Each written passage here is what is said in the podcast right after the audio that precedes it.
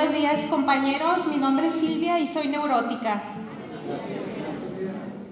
Bueno, les doy la bienvenida a todos, a los compañeros y a las personas que nos visitan por primera vez. Eh, primeramente quiero agradecer a mi poder superior, que para mí es Dios, el poder estar aquí. Y después también agradezco al segundo distrito, que es quien organiza este evento, la invitación. Les comento que de acuerdo al punto número 8 del patrimonio, lo que yo diga es mi opinión y no la de Neuróticos Anónimos, ya que nadie puede hablar en nombre de la agrupación. Y bien, eh, el lema elegido para este evento dice, aceptación, fe y confianza en un poder superior, solución en tiempos de pandemia. Eh, ¿Cómo se eligió este tema? ¿Por qué se eligió este lema? Bueno, porque va de acuerdo a los tiempos que hemos estado viviendo. Se eligió también con la finalidad de llamar la atención a nuestro programa, a nuestros tres primeros pasos, que son una parte fundamental de nuestro programa. Los dos primeros pasos son para quitarnos dependencias y el tercer paso nos ayuda a depender de un poder superior. Entonces, el primer paso, ¿qué dice? ¿Qué dice el primer paso? Admitimos que éramos impotentes ante nuestras emociones, que nuestras vidas se habían vuelto ingobernables. Y el segundo, ¿cómo empieza? Llegamos a creer que un poder superior a nosotros mismos podía devolvernos el sano juicio. El tercero, que para mí, para mí en mi recuperación ha sido fundamental y que luego, bueno, el compañero Moisés nos va a hablar de él, pero dice, decidimos Ayúdenme. Decidimos poner nuestra voluntad y nuestras vidas al cuidado de Dios, como nosotros lo concebimos. Entonces, eh, en, parte, en estos tres pasos me basé yo para hacer el desglose del lema. Y en este sentido también les quiero comentar que de acuerdo al punto número 6 de nuestro patrimonio, nosotros no somos expertos en nada, que no sea nuestra propia historia de recuperación.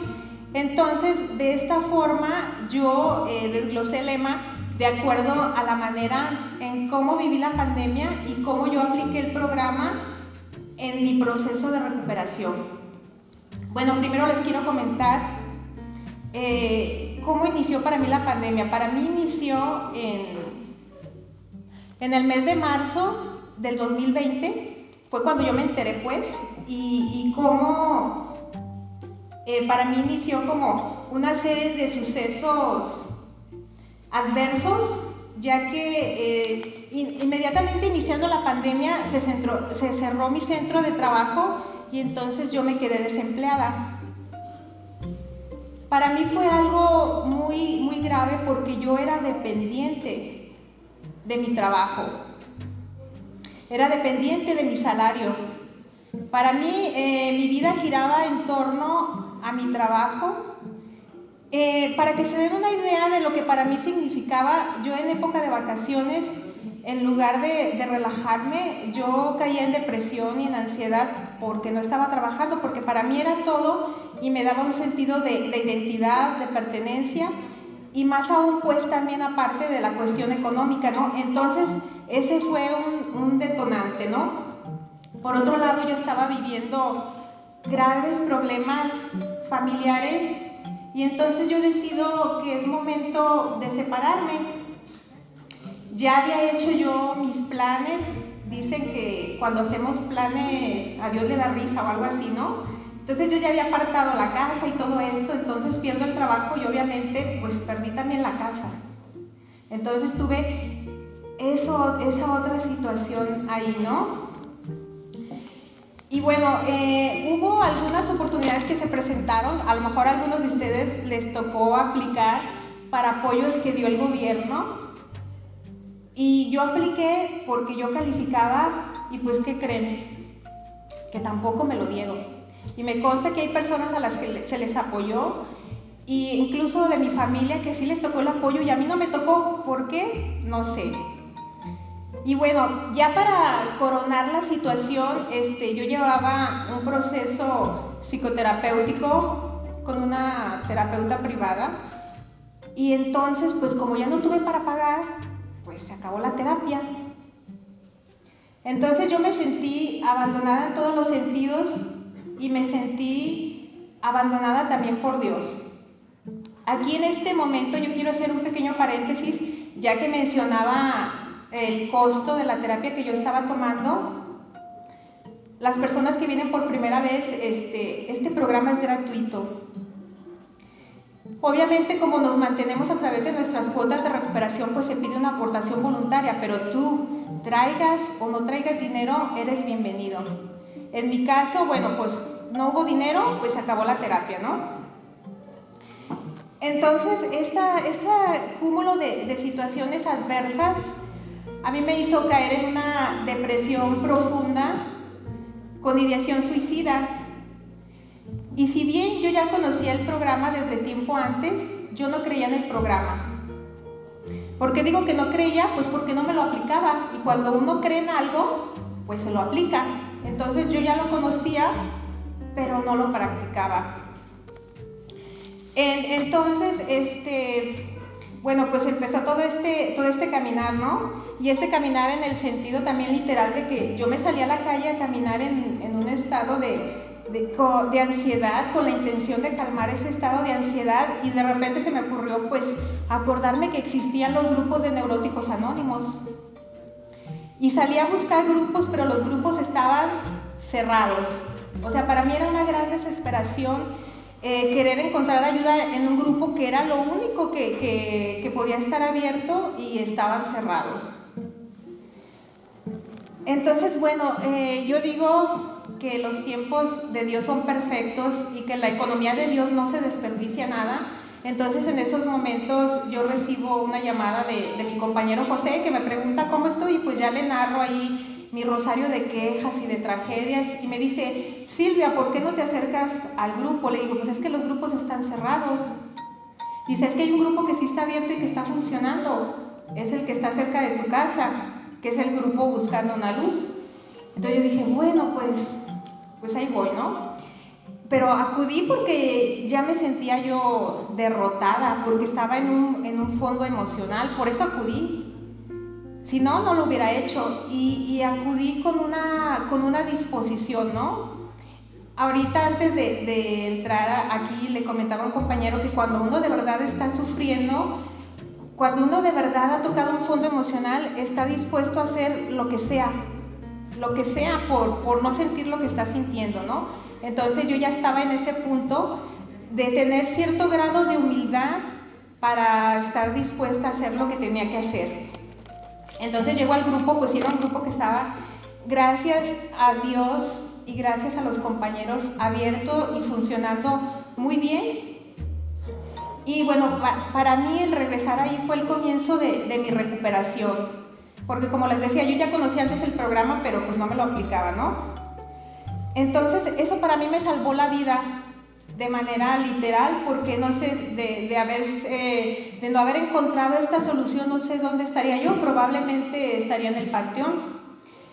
Eh, también algo que para mí es importante mencionarles son los eventos como este.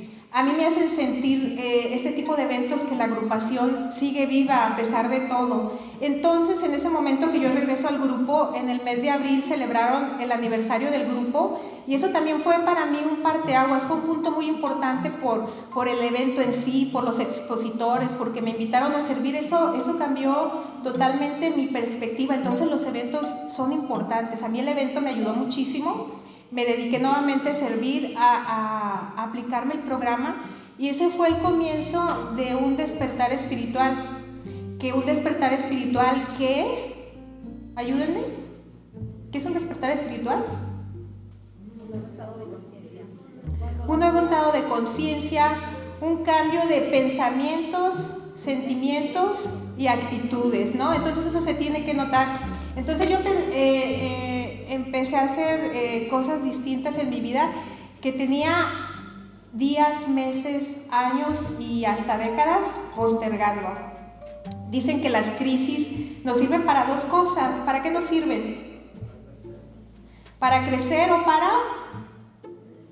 o para desintegrarnos y morir. En este caso, yo gracias a Dios y gracias al programa pude usar esta, esta crisis para crecer, para tener este despertar espiritual y rendirme y eh, tener esa aceptación de, mi poder superior, que es el único que, puede sanarme de la enfermedad mental y emocional. Entonces de ahí pude empezar a cambiar mi dependencia de las personas y de las situaciones por la dependencia de un poder superior.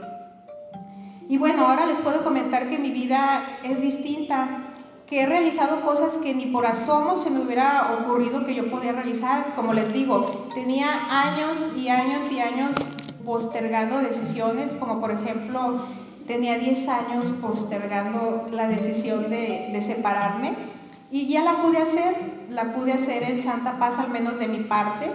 Entonces eso para mí es, es un gran avance. Gracias a Dios, hoy nuevamente estoy trabajando tengo varios trabajos, uno, fijo y otros este, como empresaria.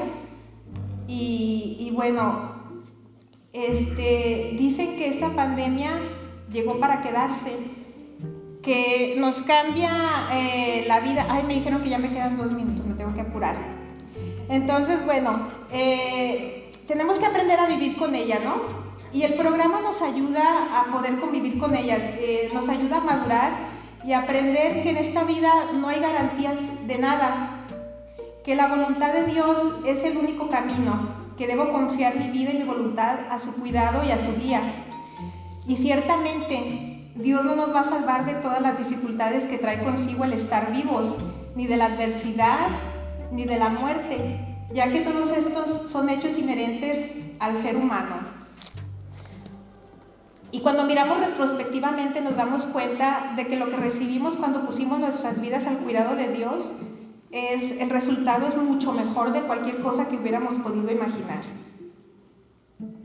Entonces Dios no nos abandona, no nos abandona nunca y no lo hará mientras nosotros también no nos queramos poner en el lugar de Dios, ¿no? Dejarle a Dios lo que es de Dios y a nosotros lo que es de nosotros. Dios trabaja conmigo, pero no para mí, no es mi sirviente. Entonces a mí me corresponde hacer uso de los medios que Dios pone a mi alcance. En este caso pongo de ejemplo este evento.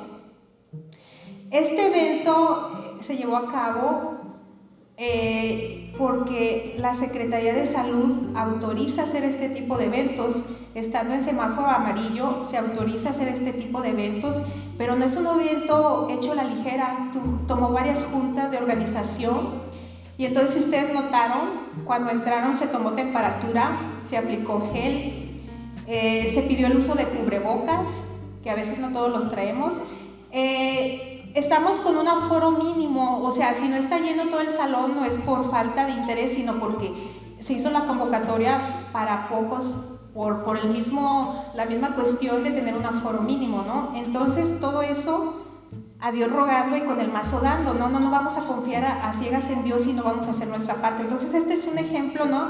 De cómo podemos convivir con la pandemia, pero seguir vivos, que la agrupación siga viva y que siga pudiendo llegar a más personas eh, que lo necesiten. Además de que, bueno, pues a partir de mañana ya Jalisco se pinta de verde, no estamos en semáforo verde. Bueno, compañeros, ya para finalizar, sobre todo, también me quiero dirigir a las personas que nos visitan por primera vez.